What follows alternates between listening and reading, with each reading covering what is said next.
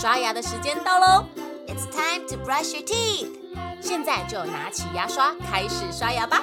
Grab your toothbrush and start brushing。故事还没结束之前，不能停止刷牙哦。Before the story ends, don't stop brushing。准备好了吗？Are you ready? One, two, three, go！微笑姐姐。你怎么看起来很烦恼的样子啊？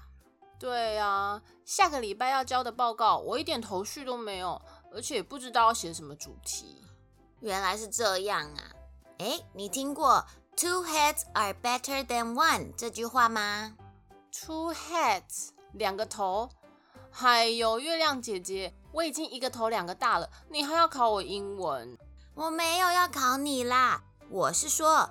Two heads are better than one，两个脑袋比一个脑袋厉害，所以我可以帮你一起想啊。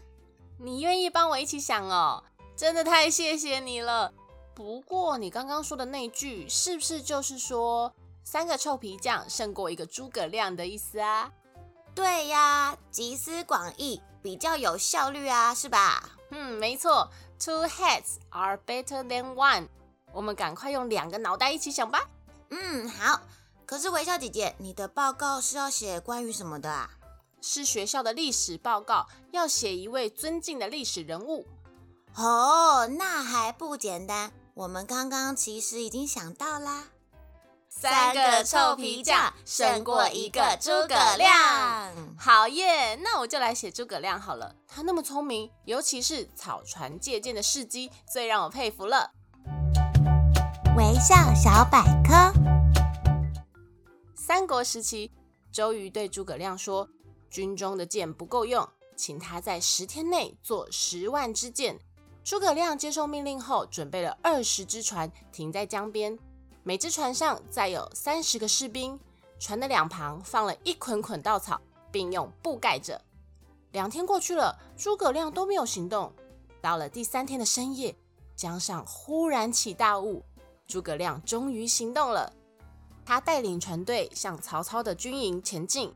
船队靠近曹操的营队后，士兵击鼓呐喊。曹操听见战鼓雷鸣，就走到江边查看。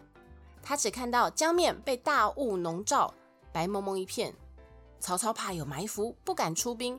他命令一万个弓箭手向江中射箭，希望乱箭能够挡住敌军。雾散去以后。诸葛亮下令收队，大家一看，船上的稻草已经插满了密密麻麻的箭，一共有十万多支哦。